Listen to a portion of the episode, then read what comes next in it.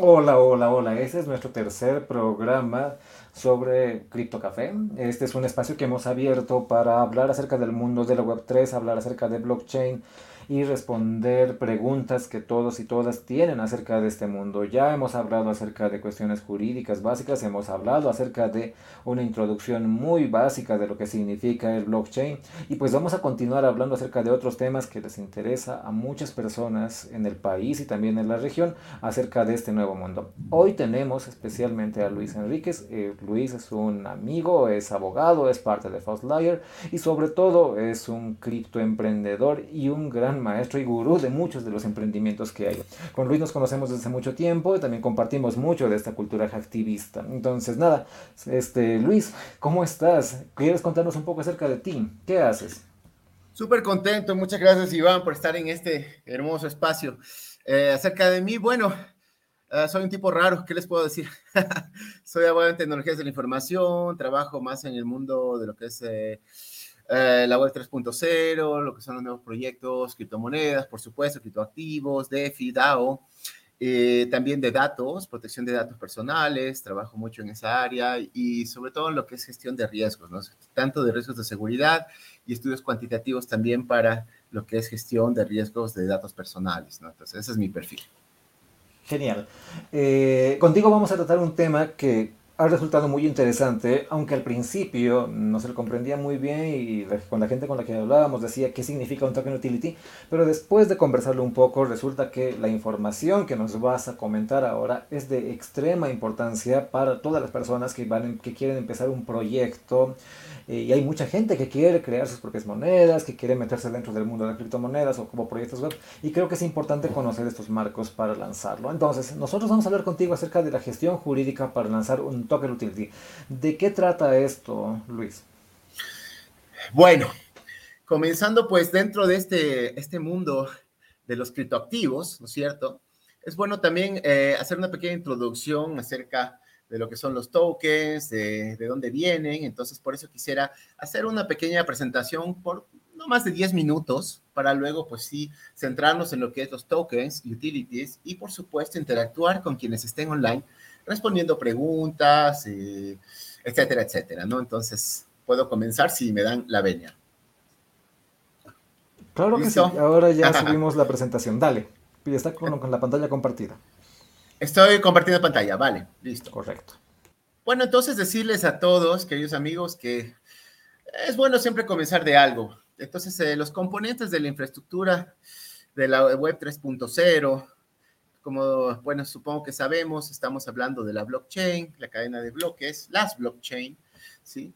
Y en el entorno, sobre todo público, no voy a abordar mucho las blockchain privadas en este caso, tal vez algo de híbridas, y sobre todo, pues hablando de lo que son las aplicaciones descentralizadas o dApps, ¿no? Entonces, eh, como introducción, decir que hay eh, seis, al menos yo clasifico así seis, pues, eh, diferentes em, conceptos que hay que tener bien claros, ¿no? El primero es el de las criptomonedas. Estamos hablando de lo que se conoce como payment tokens, ¿sí? Es decir, tokens a la final que nos sirven para pagos.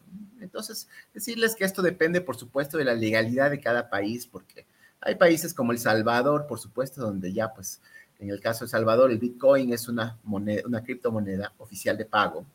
Hay otros lugares del mundo, por ejemplo, hablamos de Florida, donde en muy poco tiempo se podrán incluso pagar los impuestos también con, eh, con criptomonedas, ¿no? Entonces, primero criptomonedas. Después entramos a lo que es finanzas descentralizadas o DeFi, que no es más que la figura de las fintech aplicado en el entorno descentralizado de la blockchain. En tercer lugar, lo que son las organizaciones autónomas descentralizadas o DAOs, eh, que viene a ser pues este nuevo modelo de gobernanza que comienza por lo que son las corporaciones, fundaciones, ONGs y también, por supuesto, empresas, sociedades con fines de lucro, pero que se organizan a través en la blockchain de manera centralizada y que también cuentan con sus propios tokens de gobernanza, ¿sí? Eh, en este caso, pues Wyoming viene a ser un punto muy importante de conversar hoy. En cuarto lugar, lo que es token economics, ahí sí, aterrizando estos conceptos, lo que es justamente este nuevo espacio de la economía, que muchos lo clasifican como parte de la economía colaborativa, que de alguna manera lo es, pero sobre todo, muy importante, conversar sobre la naturaleza jurídica de estos tokens y ahí es donde voy a aterrizar en esta exposición eh, primordialmente. En quinto lugar, lo que son los tokens no fungibles, que en cambio pues estamos hablando de los tokens únicos, otro tipo de tokens que se han aplicado sobre todo pues en lo que es los mercados de artes digitales, que tienen también algunas características muy interesantes. Y otras aplicaciones, podemos hablar de que también se están pensando en utilizar tokens en ámbitos no lucrativos necesariamente, como por ejemplo eh, los datos personales, eh, los derechos de autor, etcétera, etcétera. Entonces, comencemos rápidamente esta introducción. Primero, payment tokens. Hablamos, por supuesto, de las criptomonedas. Aquí podemos ver que tenemos, por supuesto, al Bitcoin, al Litecoin, que son de las primeras, igual Ether, de las primeras que salieron. Y luego tenemos Monero, también una cripto que tuvo pues bastante difusión hace unos años, ¿no? ¿Qué viene a ser un payment token? Básicamente que nos sirve para comprar, vender, ¿no? Eh, la diferencia, pues, básicamente, la criptomoneda, este tipo de criptomonedas que en realidad nacen uh, con el paper, famosa Peer-to-Peer Cash System, um, Electronic Payment System, eh, que es de Satoshi Nakamoto en 2008, ¿no es cierto? Entonces, Bitcoin fue la primera, por supuesto, pero cada una, pues, salió con diferentes características, todas en común con este, llevando a la práctica este concepto de Storneta, que es la blockchain que salió pues ya publicado de manera académica en el año 1991, ¿no? Entonces, en ese concepto de criptomonedas, hay varios tipos, vamos a ver algunas cosas. En cuanto a la regulación, pues tenemos, no tenemos una homogeneización en el mundo. En varias legislaciones, por ejemplo, en El Salvador, estamos hablando de que son ya dinero oficial, ¿sí? Tal cual en El Salvador, por ejemplo, tienes el sistema del dólar, es dinero oficial y al mismo tiempo, pues, el Bitcoin. Hay otros países, la gran mayoría de países, sobre todo del primer mundo, ya las han regulado de manera positiva, pero más bien desde un enfoque de regular los criptoactivos. Es decir, eh, no es dinero oficial, pero estamos hablando de activos oficiales, es decir, activos que son legales, ¿sí? Y en esto, por supuesto, vamos a incluir a toda la economía de tokens que hablaremos después. Aquí tengo, por ejemplo, Alemania, Francia, Japón, ¿sí? Estados Unidos, que tienen regulaciones ya abiertas para lo que son en general las criptomonedas, pero consideradas como activos financieros y no como dinero oficial. Eh, dentro de este concepto, pues las criptomonedas de naturaleza volátil, su valor reposa sobre la utilización. Son criticadas por no tener, por supuesto, ustedes saben, un respaldo, entre comillas, pero el respaldo realmente es la tecnología que lo soporta, pues, y la actividad que uno le da. Eh, decir que, por supuesto, el dinero fiduciario tampoco tiene ningún respaldo desde que se rompió el acuerdo de Bretton Woods en la era de Nixon en Estados Unidos. Entonces, estamos hablando de condiciones parecidas en ese eh, tenemos Bitcoin, por supuesto, la primera que nace pues en el año 2008, que más bien ha sido caracterizada por, como, se la toma en cuenta como una reserva de valor Estamos hablando de un protocolo que su precio depende de causas internas y externas, ¿no? Internas, el mismo protocolo, por ejemplo, en el caso del Bitcoin, el límite de 21 millones de Bitcoins, ya estamos por el bloque de 19, 19 millones, ¿no es cierto?, que fue la semana pasada. Y pues, muchos lo consideran reserva de valor al Bitcoin. Eh, podemos hablar también, eh, por supuesto, los protocolos que utilizan, no voy a ahondar en eso, pero hablamos de Proof of Work, lo cual es ventajoso porque hablamos de una estructura realmente descentralizada donde son los mineros quienes a cambio de procesar las transacciones reciben una recompensa a cambio.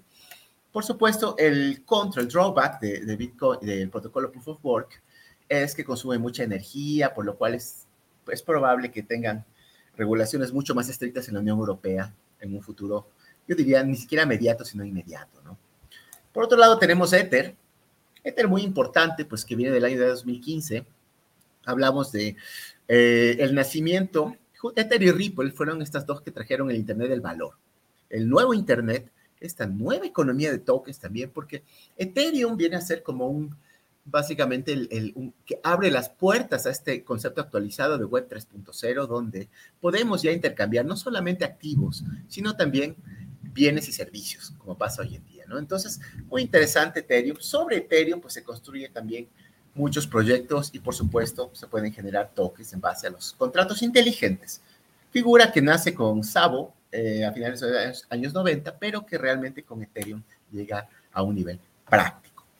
Entonces, Ethereum, estamos hablando, por supuesto, del protocolo también Proof of Work, pero en una transición actual hacia el protocolo Proof of Stake que tiene la diferencia que estamos diciendo que en lugar de ser estos, estos eh, mineros los que realizan las, las, las de manera aleatoria los, um, las transacciones, estamos hablando más bien de stake pools. Los stake pools que consiste en básicamente, em, como bien dice, pues depósitos donde uno puede poner sus criptomonedas, en este caso con proof of stake, y a cambio recibe una recompensa directamente, ¿no? Entonces, em, la diferencia está en que eh, esta recompensa se da de acuerdo a cuántas criptos tienes tú. No, vale los, no es de acuerdo a los mineros, sino cuántas posees. Entonces, la stake pool, por supuesto, viene a ser un depósito donde uno pone y a cambio recibe un activo fijo, ¿no? Un, un, retorno, diría más bien pasivo fijo, ¿no? Que sin hacer nada, pues puedes ir ganando recompensas, ¿no? Ethereum está en esa transición. Aquí un ejemplo de un smart contract, por ejemplo, sí. Monero fue muy importante, sobre todo porque es una criptomoneda más orientada a la privacidad, ¿sí? Um, muy, muy interesante eh, cómo funciona Monero. No tiene este mercado que tiene Ethereum, pero por ahí tiene todavía un gran uso, sobre todo para quienes realmente quieren un nivel de privacidad muy alto. Igual Dash es muy parecido. Dash es proof of stake, por si acaso. ¿Qué más? Tenemos Cardano, la red Cardano, que en realidad la criptomoneda es ADA. Muy importante porque es un proof of stake pura sangre, como se dice. Entonces, ADA promete mucho futuro. Eh, es un proyecto bastante sólido por ahí pues eh, decepciona a quienes no tienen, no tienen ganancias inmediatas, ¿no? Que ha pasado últimamente.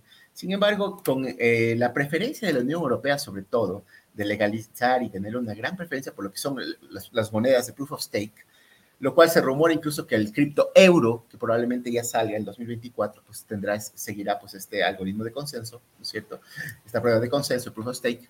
Yo creo que ADA puede tener un gran futuro también.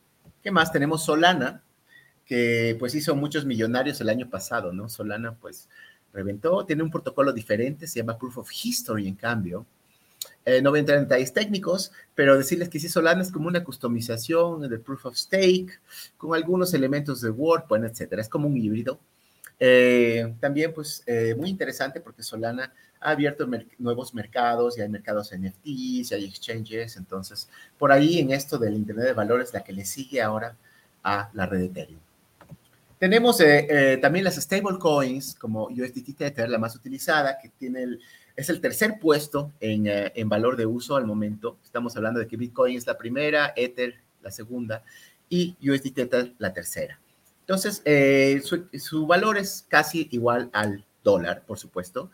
Esa es la idea de USDT Tether. Se usa mucho en lo que es, por ejemplo, arbitraje peer-to-peer, -peer, no Entre otras cosas. Entonces, Tether, stablecoin. Probablemente cuando entren las GovCoins van a reemplazar esas stablecoins, por ahora son simplemente tokens de utilidad también, esas stablecoins. DAI es otro ejemplo, aunque por ahí no tiene la misma popularidad que Otra categoría son las CBDCs o Central Bank Digital Currencies, las GovCoins, ¿no? No necesariamente todas son consideradas criptomonedas, pero el camino es definitivamente a que los mismos gobiernos, a través de sus bancos centrales, empiezan a ver la necesidad de crear estas criptomonedas de gobierno por una razón simple, si no, se queda en el pasado, ¿no? Entonces, la web 3.0, para entrar a la web 3.0, como la concebimos hoy, hoy en día, eh, es necesario tener una criptobilletera. Entonces, lo interesante es que estas GovCoins podrían entrar, por supuesto, dentro del mercado cripto. Ya tenemos el yuan, está pues ya por ahí siendo comercializado de la China. Hay otras, por ejemplo, Nigeria, con su Inaira, no tan popular. Bahamas con su eh, ¿cómo se llama este? Sand Dólar, ¿sí? El dólar arena. Eh, y próximamente, pues definitivamente entrarán el dólar y el euro dentro del mercado cripto. No sabemos cuándo todavía. Entonces, eso en base al primer ítem. Segundo, finanzas descentralizadas y entramos más a lo que es economía de tokens. Las DeFi, o más bien como me gusta a mí decir, fintech descentralizadas, Tiene muchísimas actividades, por ejemplo, préstamos peer-to-peer, crowdlending, eh, em, bueno, en general, eh, muchas actividades financieras que han sido exportadas a los entornos descentralizados, ¿no? La gran mayoría todavía opera en la red Ethereum, por supuesto. Emiten tokens, eh, estos tokens pueden tener diferentes naturalezas que analizaremos después, y la legalidad depende de cada jurisdicción. ¿no? Entonces aquí podemos ver ejemplos de DeFi ya muy consolidadas, como Uniswap, por ejemplo, como Aave, Compound. ¿sí? En tercer lugar, para esta introducción, lo que son las DAO, las organizaciones autónomas descentralizadas, que es un concepto revolucionario. Por ahora, a todo tipo de empresas, todo tipo pues, de, organizaciones y fines de lucro, ya pueden constituirse como una DAO, de hecho, y de derecho también ya tienen un respaldo. El pionero en esto fue el estado, o al menos que yo conozco, fue el estado de Wyoming, Estados Unidos, quienes ya puede darte el estatus de compañía limitada. Es decir, es un concepto híbrido entre centralismo y descentralización. Es decir, es centralizado para cuestiones jurídicas y descentralizado en cuanto a su operación. Muy interesante ese concepto de las DAO LLC. Ejemplos de esas DAO, por ejemplo, Metal Cartel, que tiene muchos los fines, y cada una por lo general emite sus propios tokens y utilities, ¿no? Voy a, voy a decir cuándo viene a ser security, cuándo utility después. Pero bueno, Metal Cartel, cada una tiene una, una, propuesta diferente. Metal Cartel más bien está en esto de Metal Cartel, de lo que es desarrollo de software. Moloch DAO, mucho más anarquista, más radical entre otras que tengo acá, pues, bueno, Aragon más bien es una, una de, las, de las herramientas o XDAO que sirven para, para um, generar una DAO, constituir una DAO, ¿no? La, lo que sucede hoy, ¿por qué es tan importante las DAO? Porque incluso se ofrece un futuro de ciudadanías digitales, el futuro político de gobernanza política del mundo de una manera más bien horizontal y no vertical, como es lo que hemos estado acostumbrados en los últimos milenios, ¿no? Entonces, muy interesante ver que uh, metaversos también están en esta migración hasta ser DAOs. Por ejemplo, Cardano también ya es una DAO. Eh, podemos ver eh, Decentraland, ya es una DAO, el metaverso más popular del momento, me parece que Decentraland, incluso más que Sandbox. Eh, Axie Infinity está en el proceso, será una DAO en 2023. Uh -huh. Bueno, tres conceptos hasta ahora, criptomonedas, DeFi y DAO. Ahora, Token Economics, en cambio, sí entramos ya a la parte financiera de todo esto basada en una economía de tokens, que es como parte de una economía colaborativa y es lo que voy a hablar mucho más después y en la parte práctica. Lo más importante en este de Token Economics es la diferencia, les puedo anticipar, entre lo que es un security y es un utility. Eso voy a hablar después de esta presentación, ¿no? O bueno, ¿por qué no de una vez? Aquí tengo la diapositiva. Por ejemplo, un utility token. ¿Qué es un utility? Esto crea muchísimas confusiones, pero es muy importante tener en cuenta la diferencia, ¿no? Una utilidad o un utility es básicamente un beneficio, un beneficio por lo general a futuro. Por ejemplo, si queremos hacer una analogía, una utilidad es las millas del avión. Cuando ustedes ganan por comprar tickets aéreos, ganan millas gratis. Eso es un utility. O, por ejemplo, los puntos de su tarjeta de, de supermercado, ¿sí? Que les dan descuentos. Es un. Ese es el concepto de utilidad. Entonces, las utilidades por lo general no han sido, no son reguladas. Vienen a ser como un premio que les da a alguien por algo. ¿no es cierto? Entonces, en este caso, eh, la, la, los tokens utilities queremos decir en estos, uh, por lo general, prototipos de criptomonedas, pero que en realidad se construyen en, arriba de los payment tokens, que son la, básicamente las criptomonedas de las redes, eh, la, las blockchain ya directamente pues concebidas como tal, como Cardano, Solana o Ethereum, que es la, por supuesto, la más popular y la más útil todavía. Entonces podemos ver, la utilidad es tú simplemente lanzas un ICO. ¿Qué es un ICO? Pues Initial Coin Offering, ¿sí? Tienes un proyecto, puedes levantar capital entonces emitiendo un token de utilidad. ¿Cuál es la utilidad? Tú decides. Por ejemplo, la utilidad de una moneda de metaverso, un token de metaverso como Maná, por ejemplo, como Sand, es más bien la utilidad es justamente que puedes comprar y vender cosas dentro de ese espacio, de ese metaverso. Esa es la utilidad. Otros ejemplos de utilidades puede ser, por ejemplo, les hago el caso más burdo, una vaca. Por ahí hubo un proyecto en Uruguay que querían tokenizar vacas. ¿sí? Entonces, ¿qué sucede? Un utility sería tener beneficios de los productos de la vaca, por ejemplo, la leche que da la vaca. ¿sí? Si vamos por esto. Eh, ¿Cuál es la diferencia con security? Security, en cambio, representa, es un concepto muy viejo, lo que es seguridades, y lo que representa es básicamente, para ponerlo en palabras sencillas, eh, un vínculo con una propiedad real sobre algo. Por ejemplo, cuando hablamos del mercado bursátil y acciones, estamos hablando de seguridades. Eh, cuando estamos hablando, por ejemplo, yo digo, mucha gente hoy en día dice, voy a tokenizar esta casa.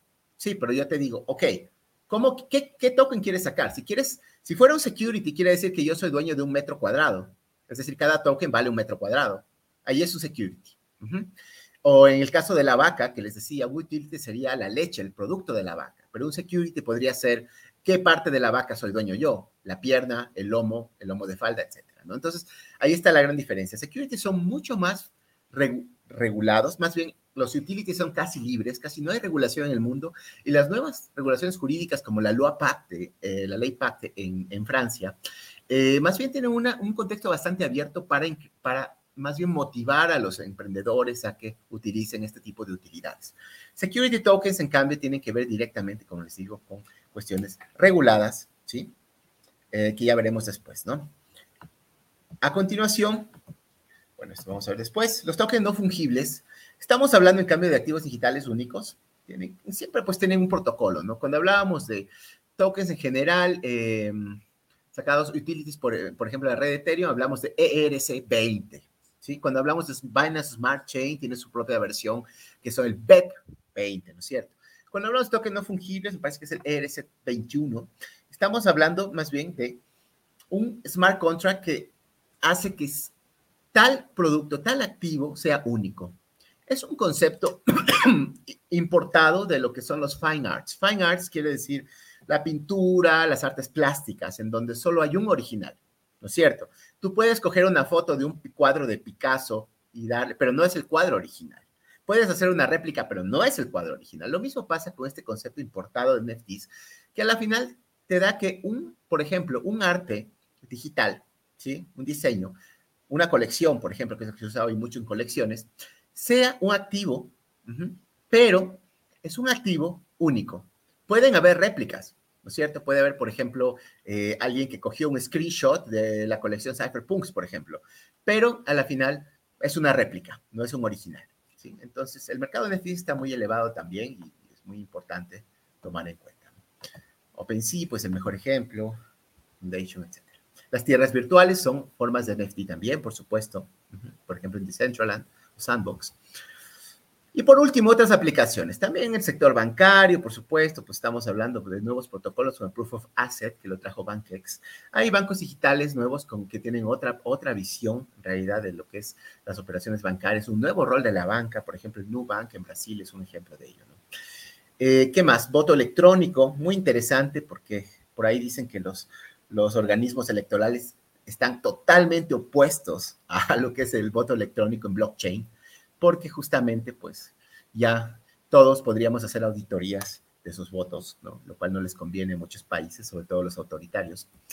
Eh, ¿Qué más? Medicina, también, lo que es cadena de abastecimiento y además el e-government 3.0 que viene a ser definitivamente el pilar de este nuevo modelo del servicio público basado en la blockchain, ¿no? Derechos de autor, otra también, eh, bueno, en general. Entonces, eso es básicamente la introducción yo creo que podemos entonces centrarnos ahora sí en lo que es los tokens de utilidad. ¿sí? Voy a dejar de compartir y ahora sí vamos a ir a una parte un poquito más práctica. Entonces, pues, eh, eh, voy a dejar de compartir la pantalla y ahora sí estoy acá. Dentro de este contexto, vamos a hablar entonces ahora sí de lo que es tokens. ¿Listo? ¿Cómo funciona? Perdón, que estoy un poquito atorado. Bueno, si tengo café. Sí tengo café. Ok, ¿cómo funciona? Ustedes tienen un Initial Public Offering o un ICO Public Offering, ¿no es cierto? Es un poco un tipo de startup al final. Ustedes pueden tener una startup, una idea, y a la final necesitan financiar. Ahora, lo primero es, este modelo de startup va a ser un modelo centralizado o descentralizado. Por ahí viene todo. Lo primero que uno tiene que cuestionarse. ¿Necesitas que sea centralizado? Ok, por ejemplo, estamos en el Ecuador. En el Ecuador la forma más sencilla corporativa hoy en día es hacer una SaaS. Una SaaS es un tipo de, de, empresa, sociedad de acciones eh, simplificada, ¿no es cierto? Que no puedes no puedes, por supuesto, comprar y eh, vender las acciones en bolsa, tiene algunas limitaciones, pero en cambio el proceso es muy express y puedes hacer unas SAS prácticamente pues en, en una media hora tranquilamente, ¿no? Sin embargo, ahí trae algunos problemas y el principal problema que me ha dado la experiencia en este, en este ámbito es que te dicen, ok, yo voy a sacar un initial coin offering. Y ahí viene el primer problema. Eres centralizado, ok, quieres una startup, ¿para qué haces una SaaS? Si de pronto lo que quieres es hacer más bien algo descentralizado y quieres entrar más bien al terreno totalmente de la, blockchain, entre la probabilidad de blockchains. Entonces, ¿para qué voy a hacer yo una empresa centralizada? Viene lo primero. Primer consejo, mejor porque no te vas, haces una DAO, ¿sí?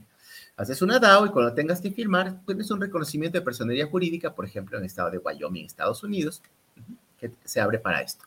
El problema es que la línea que divide los servicios que tú puedes tener en los códigos UCI, UCI, ahí me olvidé, disculpen el código.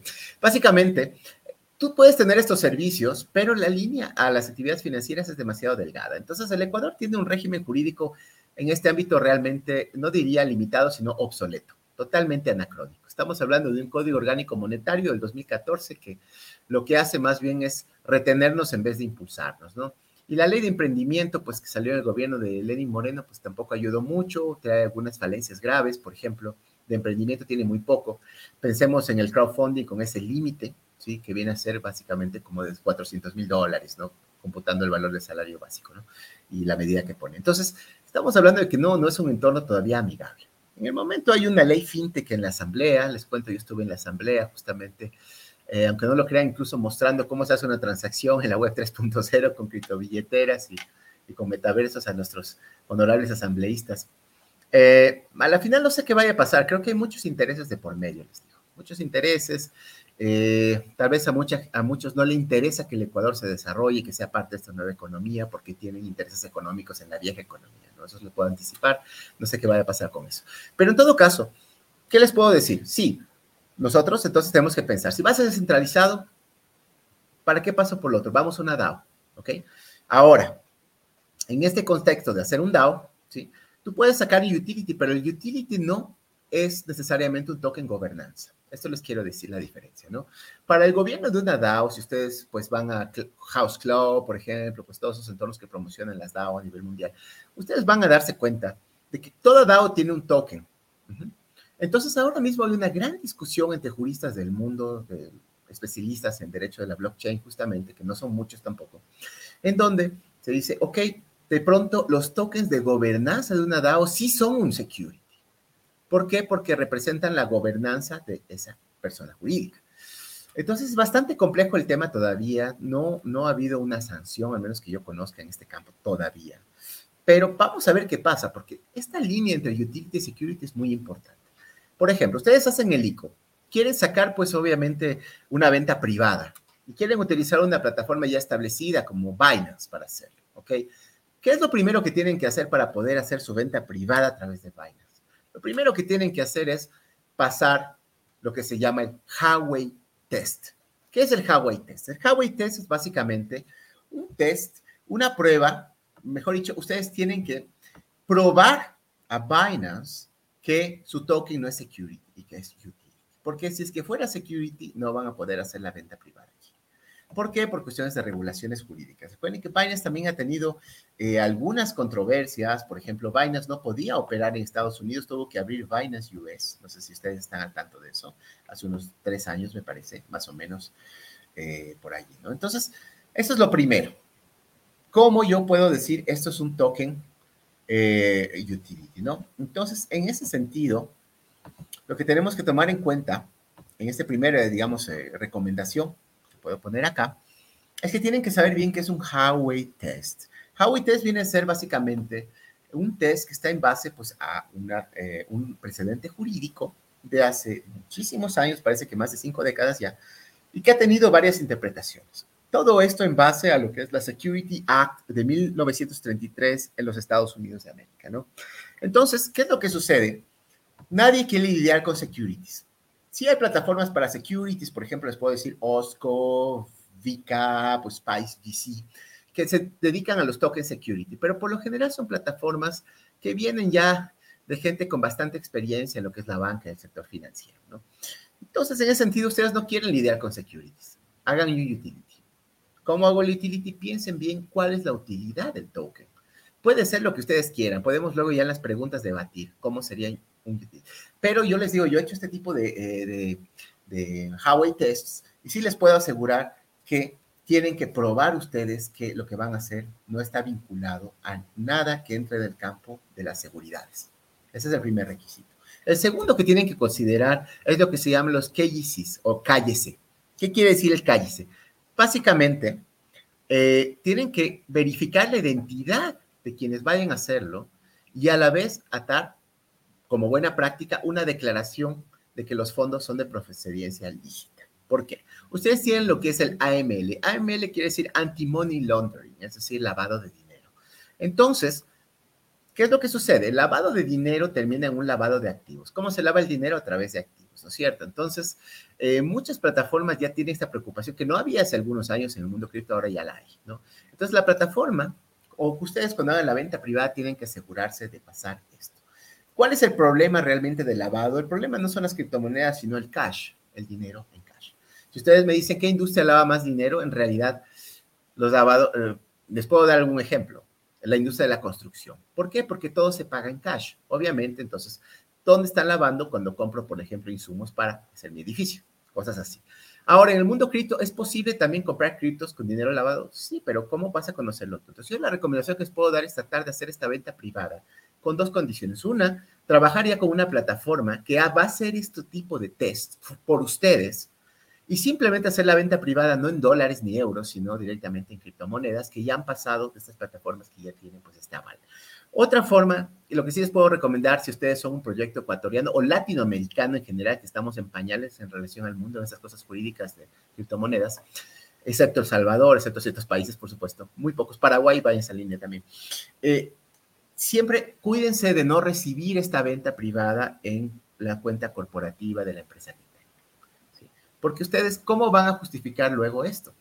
Es un gran problema. ¿Qué tal si les hacen un control? Miren que existen números mágicos de acuerdo a cada país.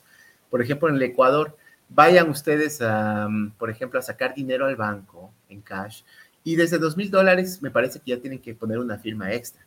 Y si quieren sacar más de 4.999, ¿sí? ya por ahí necesitan una autorización bancaria. Si quieren hacer una transferencia al exterior de más de 9.999 dólares, ya tienen que pedir permiso al banco, aunque sea su propio dinero, ¿no? Entonces, muy importante tomar en cuenta esto. Otra cosa, si ustedes son traders, si ustedes reciben, siempre tienen que tener una justificación de lo que hacen. Tienen que tener, sea vía contractual, por ejemplo, ¿sí? Porque a muchos traders les cierran las cuentas. Entonces, yo les recomiendo, tengan ustedes una justificación, hagan un contrato, ¿sí? De trading para decir, ok, este dinero viene de acá. Es una buena alternativa. El asunto es probar que tiene un origen lícito. ¿Cómo se prueba que tiene un origen lícito? Es muy complicado, pero por lo menos ustedes pueden reposar sobre lo que es una declaración juramentada de la persona pues, que está haciendo la transacción, por lo menos eso, ¿no? Yo sé que en el mundo cripto todos lo que hacen es una foto ahí al lado del pasaporte, decir, sí, yo soy tal y aquí está mi identidad, pero sin embargo hay muchas estafas y no podemos tampoco taparnos los ojos. Entonces, definitivamente tienen que tener un control KYC muy riguroso. Eso sería básicamente el contexto de, esto. ¿Qué más les puedo decir? Eh, tercer consejo, simplemente cuando van a sacar un token utility, piensen ustedes cuál es la utilidad. Y eso es lo que, lo que la mayoría pues se caen, ¿no? ¿Cuál es la utilidad? O sea, dicen, ok, yo lo que quiero es sacar un token para que, para que suba el precio. Sí, pero entonces vas a entrar en la categoría de los shit tokens, que hay un montón de shit tokens. De hecho, hasta hay un token que se llama no shit. No sé si ustedes han visto pues ahí en la red de Ethereum. Entonces, eh, ustedes tienen que pensar en esto, ¿cuál es la utilidad de mi token? No voy a sacar un token por sacarlo. ¿Qué beneficio va a tener el token? Si quieres que aumente de precio, ¿sí? que es lo que la mayoría quieren, piensa un poquito, ¿cuál va a ser la utilidad? ¿Cuál va a ser el beneficio? Ok, si yo tengo un, video, no sé, pues un, un entorno de videojuegos como, no sé, pues Gala, Unique Games, por ejemplo, eh, ok, la utilidad del token son los videojuegos. Si yo tengo un metaverso, es el metaverso. Piensen ustedes, ¿para qué saco un token? ¿Cuál va a ser el beneficio del token? ¿O lo saco solo por sacarlo? No, puede ser la interoperabilidad, por ejemplo, entre, entre blockchains, puede ser proyectos de inversión, muchas cosas, ¿no? Entonces tienen que pensar la utilidad del token por sobre todo. Y bueno, esa ha sido una introducción, eh, creo que ha sido eh, lo que yo esperaba. Ahora sí, vamos a pasar a la siguiente etapa, pues, de este segmento más bien para conversar. Entonces, eh, abramos el diálogo, vamos conversando y adelante, por favor. Ok, muchísimas gracias, muchas gracias Luis. Y bueno, no sé cuántas personas estarán empezando o intentando armar un proyecto de Web3 o crear un token utility, pero tenemos algunas preguntas en relación con el mundo del blockchain, ¿no? Eh, una de ellas está aquí Roberto Vallejo y también saludos Roberto. Este, nos dice, el tema de los NFTs y la compra legal de criptomonedas en el país parecería avanzar muy lento. ¿Cómo perciben el mercado de estos bienes digitales en Ecuador? Ok, y también para cualquier persona que está viendo, si quieres hacer alguna pregunta acá para Luis, es el momento. Este, Luis, ¿cómo ves esto? Bueno, eh, yo te voy a hablar de varias, varias, eh, varios rincones, ¿sí? Primero, creo que la prensa hace mucho daño al país porque de alguna manera la falta de conocimiento de los propios periodistas y comunicadores sobre el tema, lo que hace es que siga en esta lógica de crónica roja, ¿no? Entonces, por ahí todo es malo. Es decir, estafaron a alguien porque no tenía conocimiento ni educación y le estafaron, fue víctima de una estafa. Es muy posible, sobre todo hay las triangulaciones. Es decir, una persona, y he tenido casos de esos, les cuento, o sea, una persona viene, quiere comprar, pero no sabe cómo, no ha tenido educación, no sabe cómo funciona el mundo cripto, solo ve una página web que dice, deme usted el dinero y yo le doy sus criptos. Entonces, lo que hacen los estafadores es hacer una triangulación. Directamente reciben el dinero de la víctima en una plataforma peer-to-peer como cualquiera, local Bitcoin o Binance, lo que sea, cogen y compran a un trader y el trader les da a ellos los tokens, o en este caso, pues las criptomonedas, y ellos simplemente no retornan esas criptomonedas y se quedan con ellas. Eso pasa un montón. Entonces, el gran problema, primero, desde este punto, es la falta de conocimiento. No conocen que si tú no tienes una criptobilletera, no eres parte de esta nueva economía. Así de simple. Y que simplemente el Ecuador, si no entra esta nueva dinámica, se queda atrás como toda Latinoamérica, y sobre todo países como el Ecuador, yo te digo, está un poquito más retrasados incluso en el entorno fintech. Entonces, a la final, esa percepción hace mucho daño. De hecho, eh, hoy salió algo en el comercio donde me llamaron justo a preguntar y yo creo que se esperaba una respuesta de alerta roja, ¿no? Como perito informático. Entonces me decían, eh, ¿cómo, ¿cómo hacemos para combatir las estafas de criptomonedas? El la periodista concebía que todo lo que es criptomonedas es pura estafa y para ellos es Ponzi, es decir, pirámides y don nasas. Entonces, a la final, fue muy difícil educarles, a contarles, decirle, no, en realidad, esto no es así. Te estafan con, con todo hay estafas en todo sentido, ¿no es cierto? Pirámides en todo producto financiero, no solo las criptomonedas. Y esto se da, yo le decía, si tú entras al mercado bursátil, por ejemplo, yo no voy a meterme a, hacer operaciones en la bolsa de valores sin un curso previo. Es estúpido y ridículo, ¿no es cierto? Es lo mismo con el mundo de los criptomercados. ¿Cómo puedes meterte si no has estudiado antes? Entonces ahí está el problema, es falta de educación digital y sobre todo en estas áreas que están interlazando pues la, tecnología con, lo financiero, ¿no? Entonces, otro ámbito, te cuento, estuve en la, en la asamblea, Roberto, eh, justamente me invitó un asambleísta para hablar de estos temas, la nueva ley FinTech. Fui el único que habló de esto, te cuento de todos los, todos los invitados, habían seis, y el único que habló de esto, y en realidad eh, la cara de sorpresa de los asambleístas quiere decir que ninguno conocía nada al respecto. Es decir, escucharon hablar, pero nadie realmente lo practica. Entonces, ahí podemos ver nosotros esto. Sin embargo, tengo que decir que la asamblea hubo un grupo, algunas tiendas políticas muchísimo más favorables y que más bien dicen que tenemos que ir por allí. Y curiosamente, las que supuestamente son más liberales económicamente son los que tienen más reparos con este mundo, con este nuevo mundo, ¿no? Probablemente por otros intereses. Ya. ¿Cómo es la percepción de los geeks? La percepción de los geeks es simple. Todos los geeks de millennial para abajo les encantan las criptomonedas. Yo te puedo decir esto, yo he conocido chicos, sí, en mi labor docente, de 16, 17 años que no pueden abrir una cuenta bancaria, pero tienen billeteras cripto. Y la aceptación es gigante. Todos dicen, no, a mí me gustan más los criptos, yo no quiero tener dinero eh, fiduciario, yo no quiero. O si no dicen, yo no quiero hacer préstamos a un banco, yo lo que quiero es directamente que me presten en criptomonedas. Entonces ahí ves un cambio generacional. Y por ahí se va sentando la idea de que el futuro es escrito, no hay nada que hacer, no hay vuelta atrás, ¿no?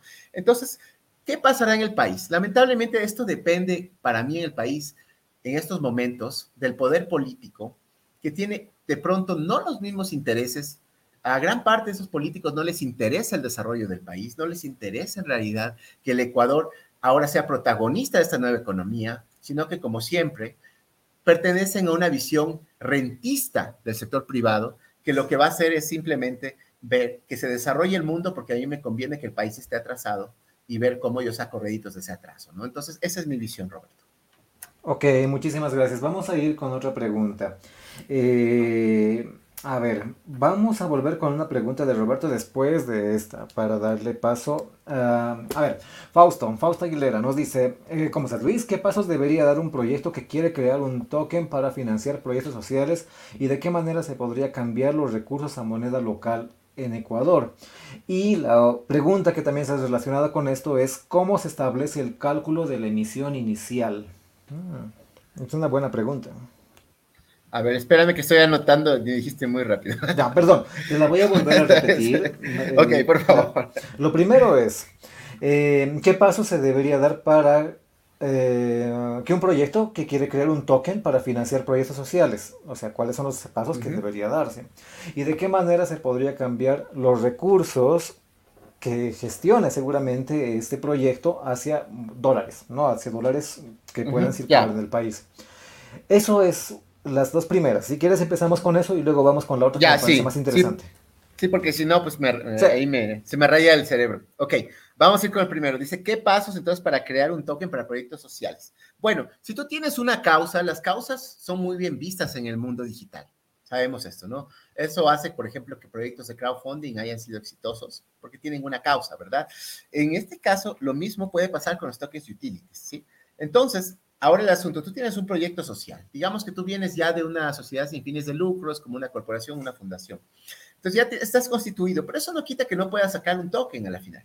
Puedes sacar un token, en este caso un utility, eh, y obviamente la causa viene a ser de alguna manera ese, ese, el, como el hierro de la construcción, es decir, ese, esa energía que hace que tu token sea atractivo, la causa, ¿no es cierto? Tengo una causa. ¿Cuál va a ser mi causa? Tengo un proyecto social. Por ejemplo, se me ocurre, yo tenía, eh, hice una consulta hace unos tres meses sobre un proyecto que era eh, justamente em, eh, viviendas para todos, ¿ok?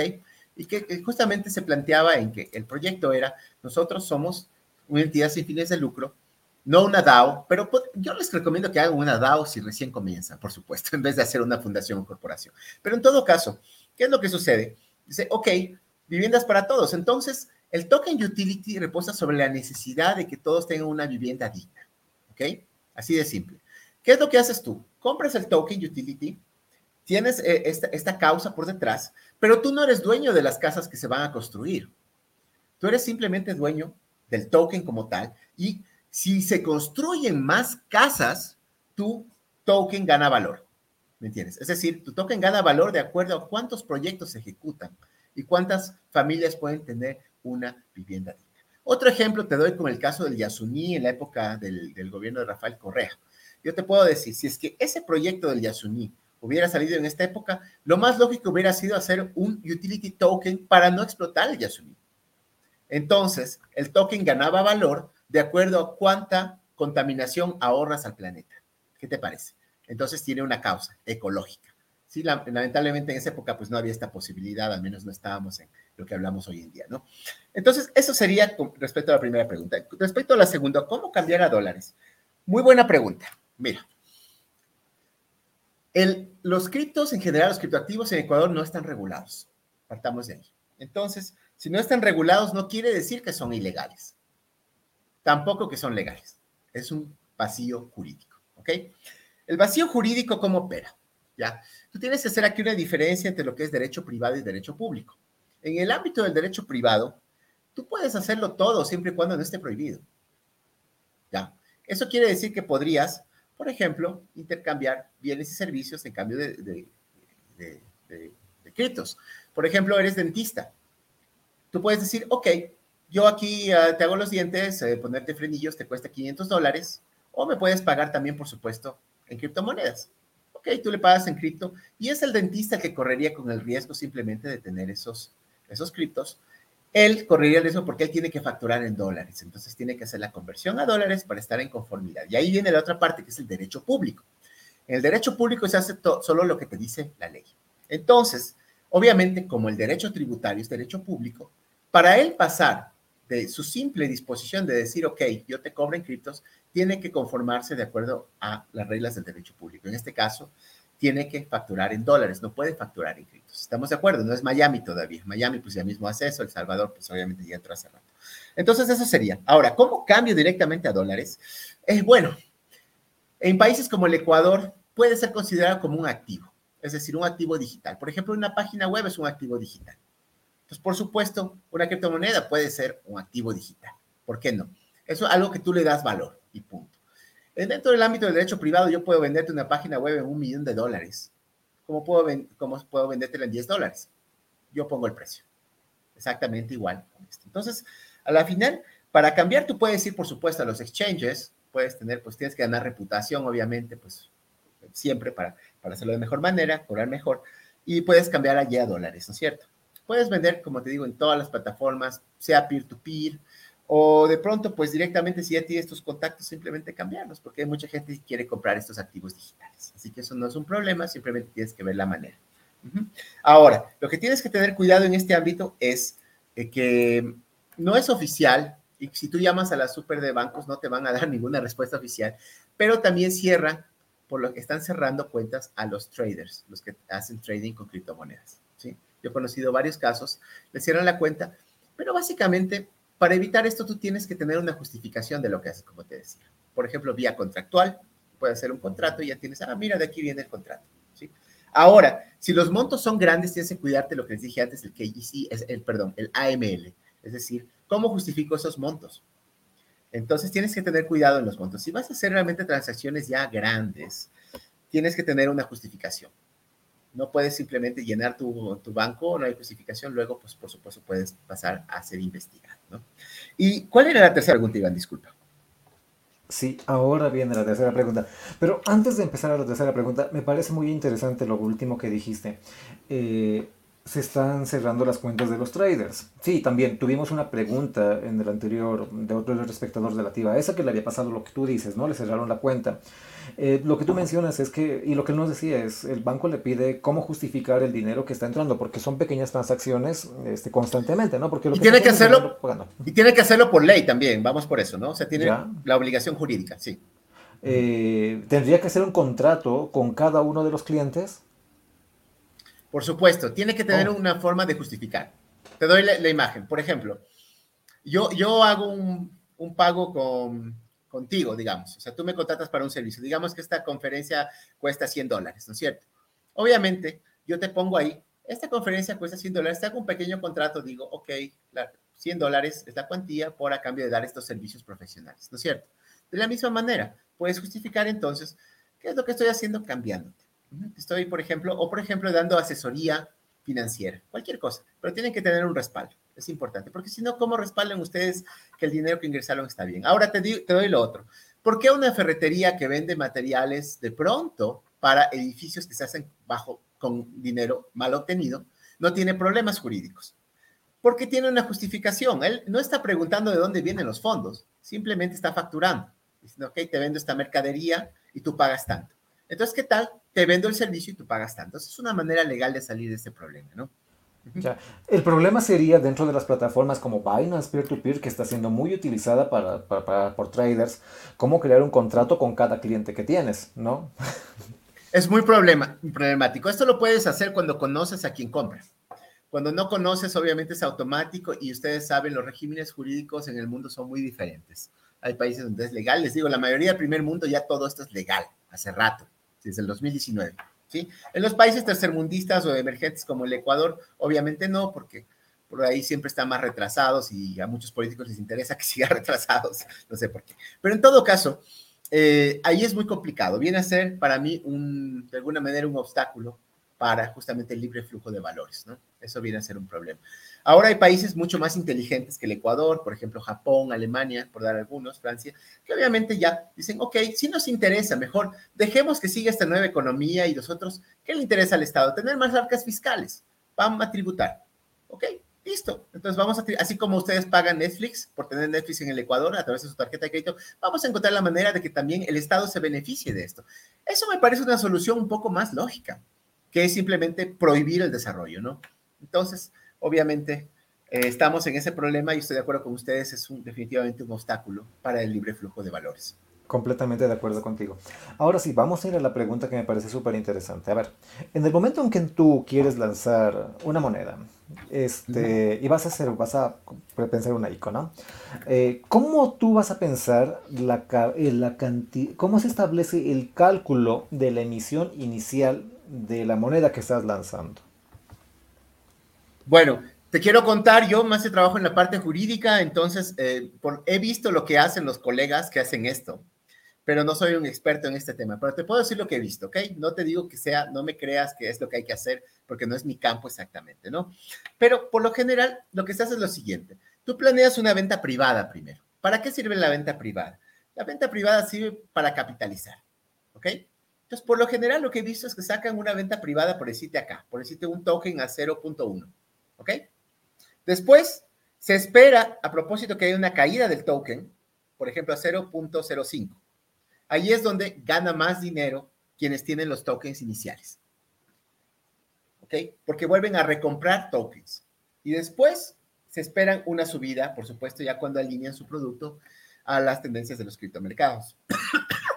Ahora, este cálculo, como lo he visto, es repartido.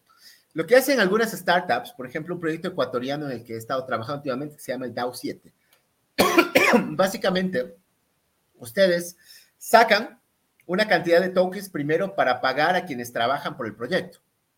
Comunicadores, ¿sí? marketing, desarrolladores, jurídico, eh, gestión de riesgos, ¿sí? arman un equipo y ustedes pueden hacerlo.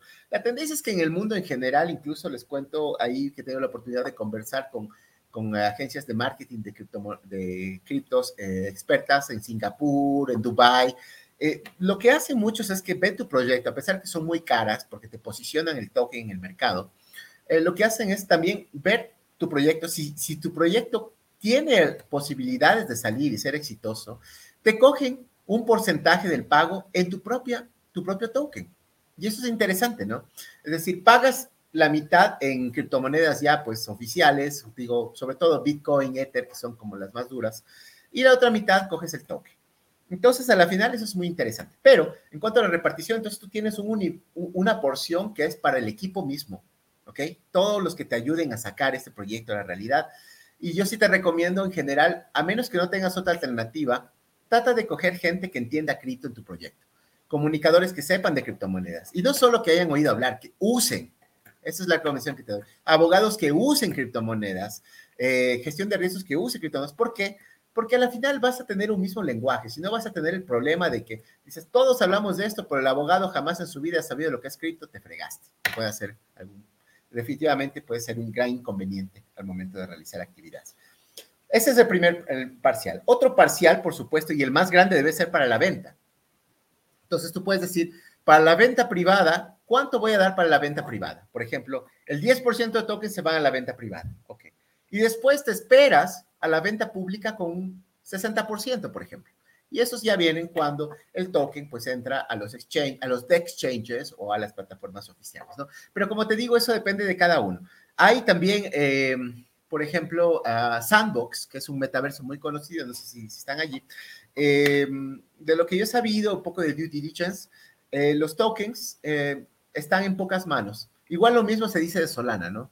que la gran mayoría de tokens están en pocas manos. Entonces, uno siempre tiene que hacer un due diligence. Hay que pensar que mientras está mejor repartido el token, el proyecto tiene más seguridad.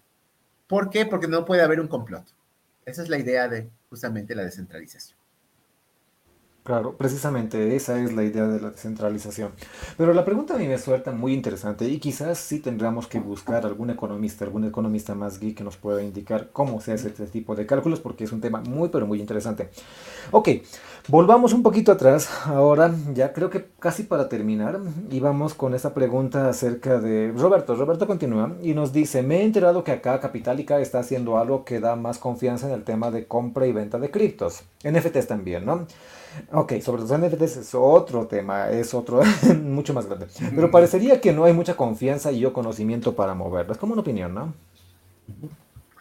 Eh, bueno, Capitalica, eh, la gente que está detrás tiene ya bastante reputación y bastante, bastante, yo diría, recorrido en esto de las startups, en esto de los desarrolladores, pues justamente startups, aceleradores de startups.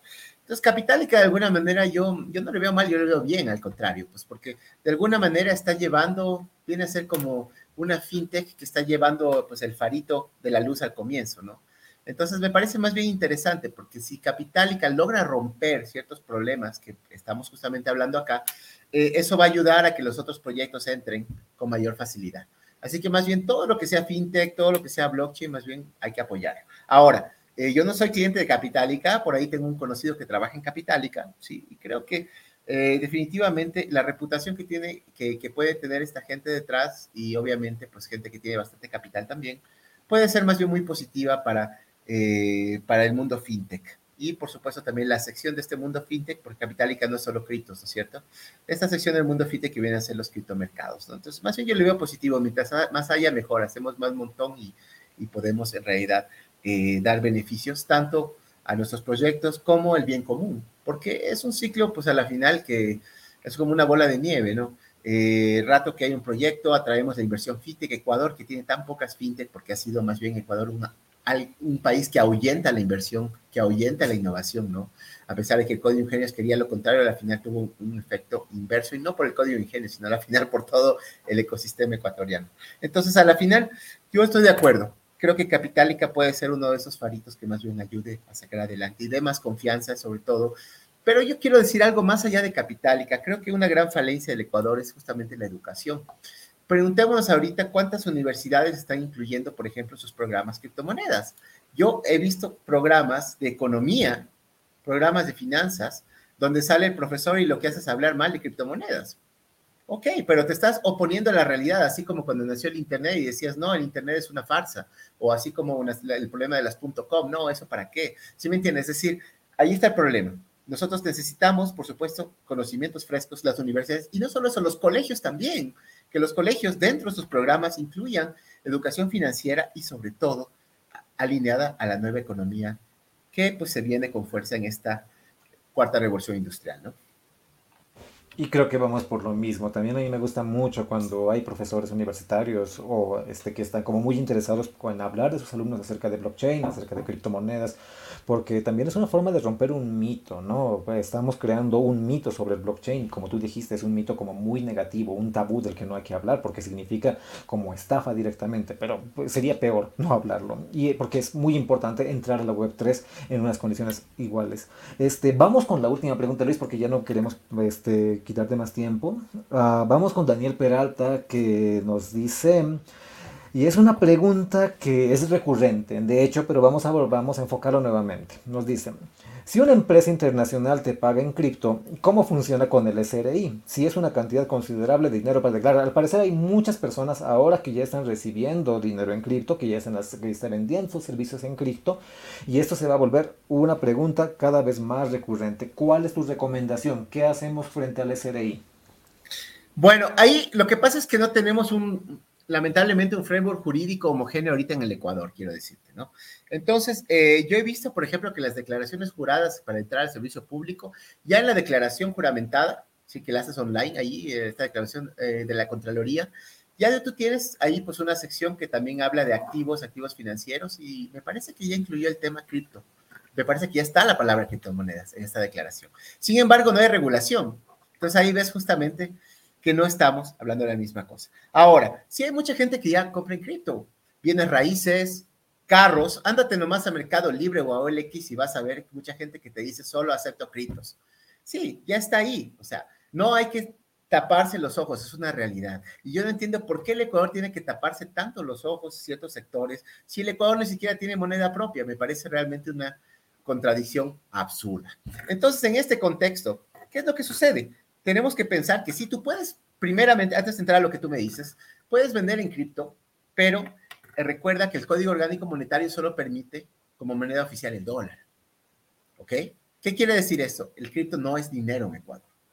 Así de simple. Entonces, como no es dinero, la única alternativa jurídica que tienes es el intercambio, lo que llamamos permuta o trueque. ¿Sí? Eso se puede hacer. Pero tiene ciertos inconvenientes, yo me he dado cuenta en el ejercicio, por supuesto. Por ejemplo, si vendes un carro, o bueno, hecho, permutas un carro en cripto, ya no tienes la notaría automáticamente, no te genera ya el valor que tienes que pagar justamente de impuestos, sino que tienes que ir a hacerlo manualmente. Lo puedes hacer, pero manualmente. Entonces te vas a perder dos días de tu tiempo de pronto haciendo el trámite. Esa es la desventaja, ¿no? Entonces tú vas a decir, ok, mejor hago un contrato de compra-venta y hago una declaración, una acta juramentada de que recibí el cash. Puede ser. Pero en todo caso, sí, eh, ¿cómo hago yo entonces? Si viene del exterior, que es una, una pregunta interesante, y yo recibo, en cripto, el asunto es que tú simplemente puedes facturar, ¿sí? Puedes facturar en dólares, no tienes otra opción. Entonces tú asumes el riesgo de coger ese cripto, ¿ok? Tú asumes el riesgo, pero para lo que es ese ahí tienes que dar en dólares. Es más o menos como que hubieran habido dos transacciones implícitas. Mira, una eh, fue en dólares, tú compraste en dólares, pero otra con esos dólares a la misma, al mismo que te vendió le compraste los criptos. Más o menos algo así. ¿Ok? Entonces, factura en dólares, no te metas en problemas, porque lo que interesa a la final, y esto sí, pues no hay cómo saltarse, es el dinero oficial en Ecuador es el dólar y punto. pues no tienes otra opción. Ahora, el asunto es, cuando te pagan en cripto, un gran problema puede ser cómo mitigar el riesgo. De pronto, ¿qué tal si te pagan en cripto? O sea, si te pagan en cripto en un, en un ciclo bearish, es decir, bearish, eh, estamos hablando de que puede ser conveniente, porque tú coges el cripto y dices, ah, ok, yo pienso que va a subir de precio.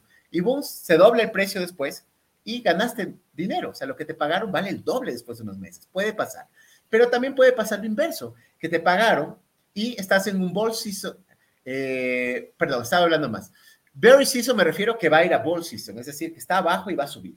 Pero en cambio puede ser lo contrario, que te paguen en un, en un ¿no es cierto? En, arriba, pero justo está comenzando a caer o va a caer. Entonces lo que te pagaron va, puede llegar a ser la mitad del dinero.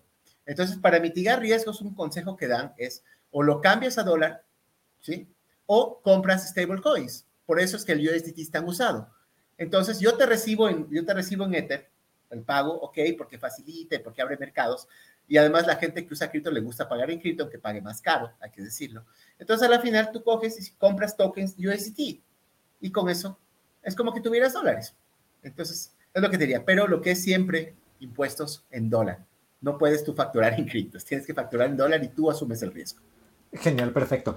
Voy a hacerte la última pregunta porque eso sí me parece que es interesante. El día de ayer conversábamos con un amigo y me, me preguntaba, ¿Por qué las stablecoins no suben ni bajan? ¿Por qué se mantienen en alrededor del 1? ¿Cuál es la razón? Mientras que las otras monedas tienden a esa volatilidad del propio mercado.